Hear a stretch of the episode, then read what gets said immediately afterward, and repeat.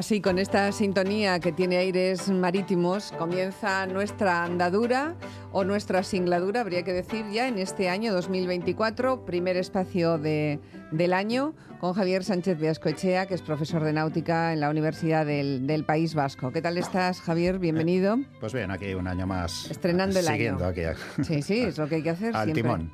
Siempre seguir. Y al timón, mejor. Hoy vamos a hablar de las maniobras de los buques. En las dos semanas anteriores hemos visto cómo cruzan los barcos el canal de Suez y el de Panamá. Y todos estos pasos implican que los barcos eh, realicen una serie de maniobras, como amarrarse a los muelles o anclarse al fondo. Así que hoy Javier nos va a explicar qué maniobras y con qué lenguaje tan florido y extraordinario, por desconocido lo digo, eh, hacen los barcos, eh, qué usan para hacer esas maniobras y la terminología, como decíamos, que es muy peculiar. Bueno, cuando hablamos de las maniobras de los barcos, Claro, todos pensamos en las maniobras de un coche, pero no creo que tengan nada que ver ni en el tiempo, ni en la velocidad. No, no, es, es diferente. Bueno, eh, en un coche lo que tenemos es un freno Sí. y un freno de mano cuando está parado. Y bueno, aunque yendo muy rápido en un coche, pues tardas unos metros en frenar, pero más o menos sabes lo que vas a frenar. Y es rápida Claro, la distancia y, eso. el tiempo. Los barcos no tienen frenos, como no sé si alguien había pensado en ello, pero un barco no tiene frenos. Entonces, si el barco de repente tiene un peligro inminente por la proa y algo imprevisto, pues, pues lo único que puede hacer es intentar cambiar el rumbo ¿eh? y esquivarlo de alguna manera. Pero ¿no? también Entonces, esquivar y cambiar el rumbo no es sencillo. no es sencillo y eso, pero vamos, quiere decir que por eso hay que hacer las maniobras siempre, se va anticipado a los otros barcos, etcétera. O sea, no podemos hacer un, un frenazo con un coche. Entonces el barco, aunque, aunque pares las máquinas, la inercia que, lleve, que lleva, sobre todo los barcos grandes que van cargados, pues es bastante, bastante tiempo hasta que el barco ya detiene la, la inercia. Se entiende, se entiende muy bien, son barcos gigantescos, pero ¿cuánto tarda un barco que va avante toda, como en nuestra sección, en detenerse por completo? Sí, sí, normalmente los barcos pues navegan todo avante o avante toda, eh, sí, cuando están navegando en, en condiciones normales, eh, van eh, no, no a tope tope, pero van ba- bastante rápido, o sea, salvo cuando está el, el fletes bajos o el, el combustible muy alto, etcétera, que pueden ir a una velocidad más moderada, pero normalmente van a avante toda. Entonces, eh, si el barco es muy grande y va muy cargado, pues puede costar bastante parar. Por ejemplo, si tenemos un petrolero de estos que ya hablamos de ellos, de los grandes, de que llevan más de 300.000 toneladas de, de- de petróleo, eh, si van navegando a- avante toda, que van a unos 14, 15 nudos, a casi 30 kilómetros por hora, si tuviese que hacer una maniobra, una parada de emergencia, pues por lo que sea, eh, normalmente pues, eh, hay una maniobra que se llama el crash stop, que pasas de todo avante a todo atrás. eh. Bueno, en principio no Crash stop. sí, el crash stop, esta So- parada de emergencia. Solo con ese nombre Sí, asusta, ¿verdad? Eso es. Entonces, bueno, ya lo, normal tampoco es no tener que hacer esa maniobra, porque la máquina también, el motor va a sufrir Sufriría mucho, ¿no? muchísimo. Entonces, pues bueno, pues suponiendo que lo, que lo hagamos eh, eh, y el- la máquina no tenga ningún problema, claro, la, tiene que parar la hélice a dar vueltas en su giro de avante para empezar a dar vueltas en su giro de atrás eh, y el barco, claro, lleva una inercia que eso, pues bueno, eh, pues puede pasar 10, 15 minutos o más y de- en función de la carga que lleve, pues igual hasta que para el barco, igual son 2, 3, 4, 5 millas. Claro. Es un- mucha un- distancia un- mucha y distancia, mucho tiempo. mucho tiempo. Entonces, claro, si el peligro era muy inminente, pues solo parando va a ser difícil. Entonces, como decías antes, eh, lo que hay que hacer es no llegar nunca a esa situación en la que te sientas apurado e ir previendo por Eso dónde es. vas a pasar, las etapas y cuándo hay que iniciar una Eso maniobra. es, normalmente vas navegando en alta mar, pues tienes controlados los barcos que están alrededor tuyo, eh, a los que tú estás alcanzando, los que te están alcanzando a ti, los que se te van a cruzar, etcétera. Entonces todo eso vas viendo, viendo a quiénes tienes que maniobrarles tú, cuáles te tienen que maniobrar a ti. eh. Hay una normativa, un reglamento internacional para y además sabes los- cuáles los- son todos ellos porque te Sí, tienen que aparecer. Te ¿no? aparecen en el radar, te aparecen en el ICE, ¿eh? y entonces, pues bueno, ahí sigues el, el reglamento internacional para prevenir los abordajes en la mar. ¿eh? La semana que viene, en principio, tengo previsto hablar de los reglamentos que hay internacionales. Entonces, pues cuando ves que te toca maniobrar a un barco, pues para evitar la colisión, porque ves que viene a rumbo de colisión o que vas a pasar demasiado cerca y no es conveniente pasar demasiado cerca, ¿eh? pues lo que haces es cambiar un rum- el rumbo a la, a la banda que te toque, a estribor normalmente, de forma clara y que ellos vean que efectivamente ya has cambiado el rumbo, etcétera. Se podría cambiar la velocidad también, pero claro, el cambio de velocidad es más lento y además no se aprecia. El otro barco igual no ve no ve claramente que tú has, has, empezado a disminuir la máquina. Entonces él no sabe si, si le estás maniobrando y ya se empieza a poner nervioso. En cambio, si ya ve él que, que ya estás maniobrando dice, bueno, ya me ha visto, sabe que le toca y está haciendo lo que tiene que hacer. Dices que no es conveniente estar muy cerca de un barco ni cuando maniobra ni cuando está en marcha, eh, imagino, ¿no? cuando estás en puerto maniobrando, bueno, te queda más remedio que estar cerca. Pero claro, cuando estás navegando en alta mar, normalmente siempre llevas un resguardo de una o dos millas, eh, los cruces, etcétera. Y los barcos, esto me salgo totalmente del para preguntarte, ¿los barcos, los grandes barcos han encontrado náufragos, como en la película, como en Náufrago? Pues eh, ha podido ser, sí, sí, no, no tiene por qué. Claro, claro, si hay un naufragio y un barco se hunde y los tripulantes, cerca, se han quedado en, en, la, en, una lancha, han lanzado un SOS, pues los barcos que están más cerca se van hacia allí y pues, tienen obligación de ir Naufragos perdidos como los de la película será más difícil. En una isla y así, pues bueno, salvo que veas una señal que te llama la atención, tampoco te acercas a las islas para ver si hay alguien allí. Bueno, eh, así que normalmente se navega teniendo en cuenta el movimiento de los demás buques. Pero cuando se llega a puerto, que acabas de comentar, ahí ya no queda más remedio que estar cerca, ahí hay que frenar, claro, frenar del todo. No, se llama frenar, ¿o sí?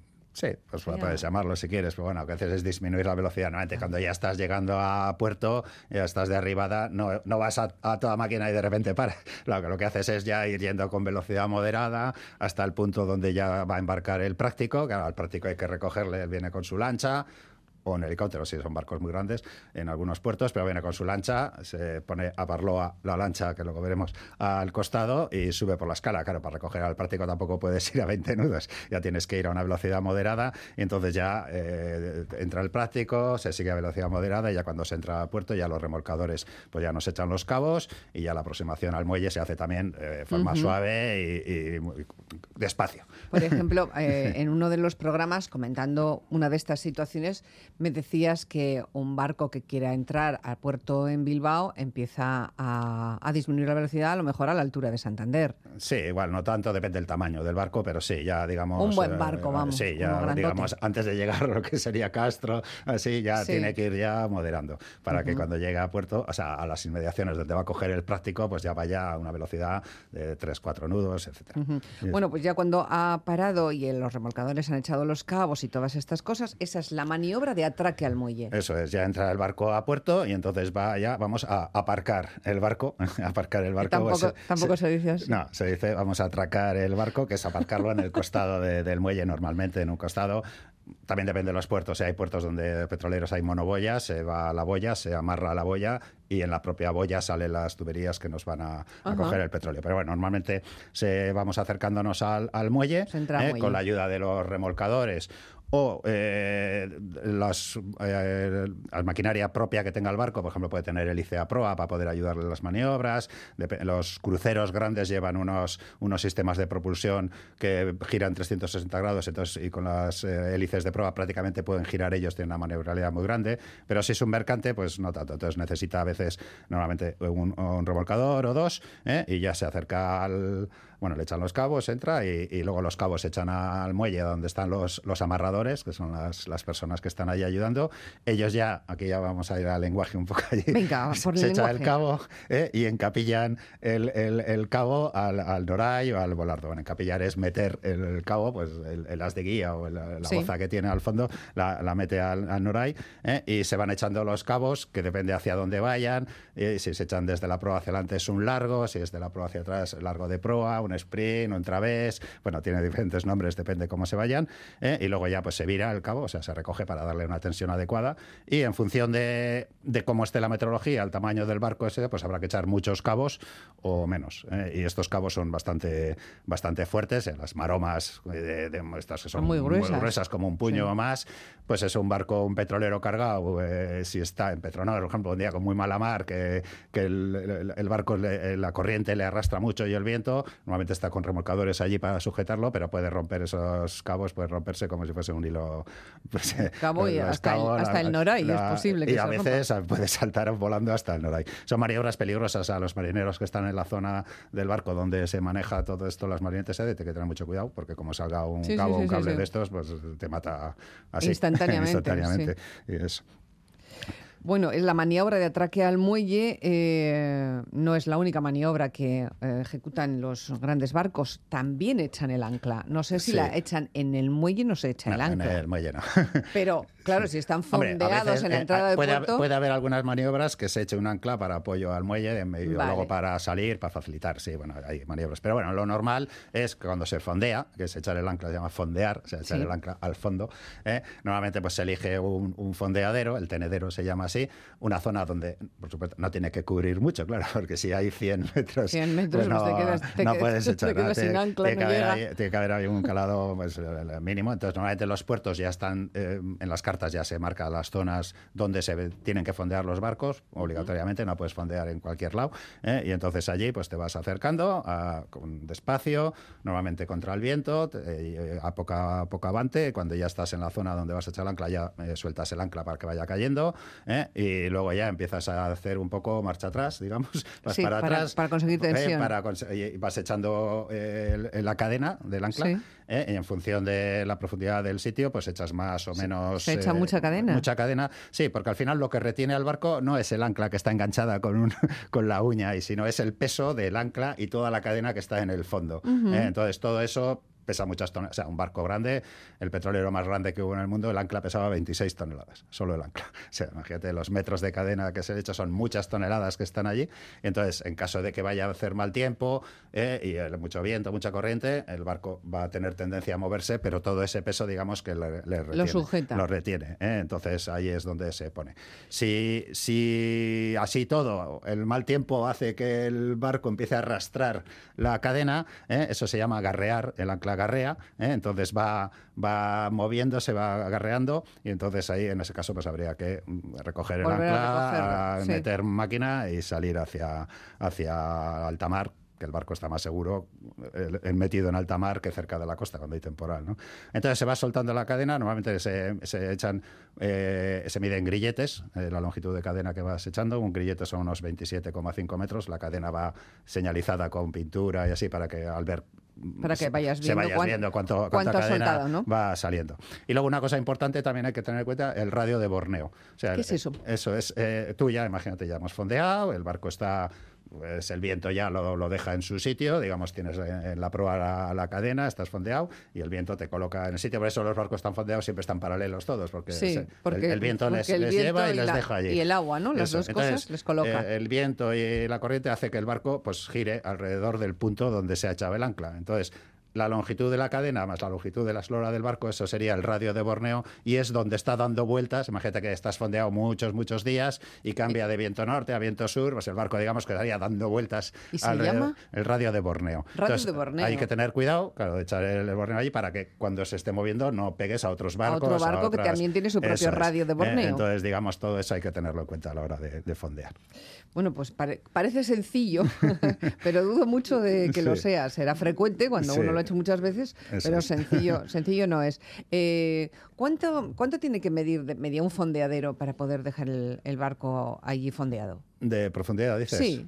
No, pues depende un poco, pues de 20, 30, 40 metros, no sé. Claro, ya si empieza a haber mucha profundidad, un barco pequeño, pues claro, al final el, el ancla quedaría demasiado De- de- eh, eh, sí, vertical. Con un, ángulo muy, Claro, muy vertical, grande. entonces eso no te agarra. pero te digo, cuanto- tiene que quedar en el fondo bien situada el ancla y bastante longitud, bastantes con, un, grilletes y de con un cadena. ángulo pequeño Eso es, hasta que para que, llega. sujete bien. Eso es. Entonces, claro, si la cadena que esa queda casi, casi vertical, pues no, no te agarra.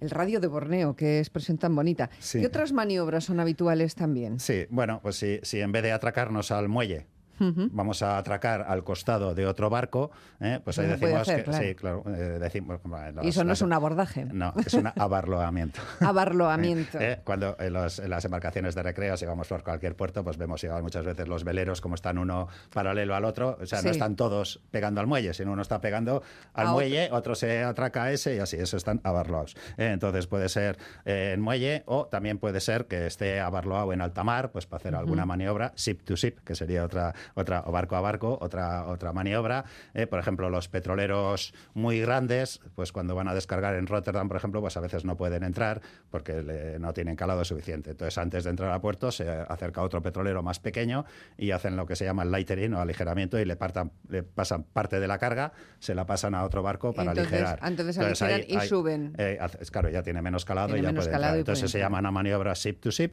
¿eh? Y también, por ejemplo, se usa a veces con eh, barcos que llevan combustible, pues para hacer el bunkering, el búnker, que se llama, que es, digamos, el repostar el gasoil. Entonces, bueno, cada vez que vas a repostar, pues te cuesta una pasta, porque claro, los depósitos de, los tanques de combustible son, son muy grandes.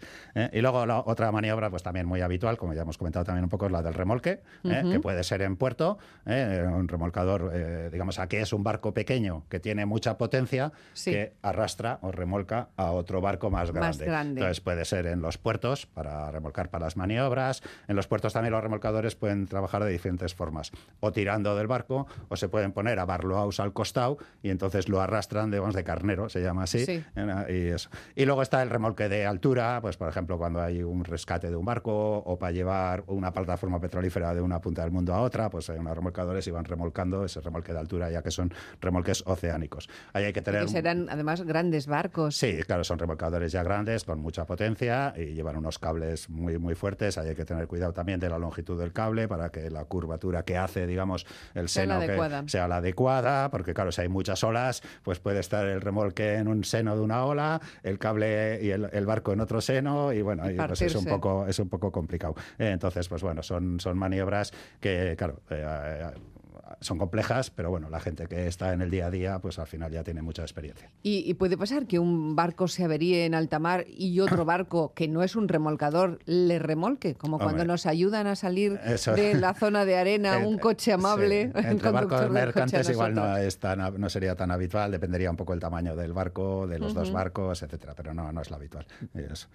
Bueno, pues hoy hemos aprendido unas cuantas cosas, unas palabras muy interesantes. Sí, el lenguaje marinero es lo que tiene, que es muy rico en, expresiones. Claro, y muy concreto, ¿no? define, define cosas muy concretas. también hemos dicho eso, pues, los cabos, ¿eh? no se dice cuerdas. Si alguien va a un barco, nunca hay cuerdas en el barco. Siempre se decía, la única cuerda que hay en un barco es la, la, del reloj. Que ahora ni eso. ¿Eh? Ahora ni eso.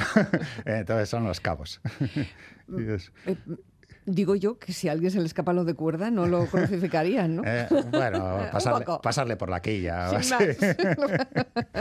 bueno, preguntas de los oyentes, ya saben, 688-840-840, que tenemos abierto aquí nuestro, nuestro WhatsApp. Recogemos todas las preguntas que van llegando. Las que no se pueden contestar en el día se contestan la semana próxima, en el siguiente episodio de Avante Toda. ¿Qué dotación médica, nos ha preguntado un oyente, lleva una travesía transoceánica? Eh, un barco de grandes dimensiones para atender emergencias agudas.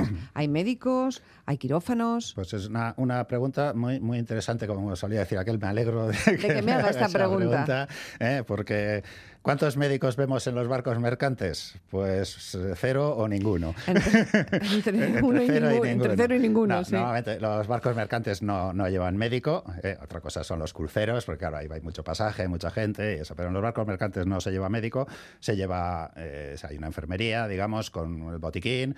Uno de los oficiales de puente es el encargado de mantenimiento. Tiene conocimientos, eh, además. Bueno, conocimientos tenemos todos los marinos, porque en la carrera, la verdad, la carrera de náutica es una carrera polivalente para todos. O sea, estudiamos desde de Derecho, Economía, Maniobras, Navegación y Primeros auxilios, un poco de medicina. naval, primeros auxilios, etcétera. Entonces tienes conocimientos básicos para salir, salir de una emergencia y luego, pues si tienes que, si pasa algo un poco más grave que no puedes solucionar con las medicinas y esto que hay, pues está el servicio médico llamas por radio, ellos te van diciendo lo que tienes que hacer y en el caso de que no se pueda hacer nada, pues se llama, te, viene, te puede rescatar un helicóptero un, pero bueno, eso siempre si estás cerca de la costa. Si estás en la mitad del, mar, eh, y estás en una situación muy grave, pues mala, mala Mal pronóstico, ¿no? Eh, ¿no? es recomendable tener una apendicitis, por ejemplo, si estás a cuatro o cinco días de, llegar a puerto y nadie te puede... Pero eso es interesante, porque si tú eres marino, probablemente habrá marinos que se realicen esa operación de manera preventiva, ¿no? Pues no conozco a ninguno, pero sí... yo conozco a viajeros que lo hacen. Sí, no, pero sí, sí, conozco eh, gente there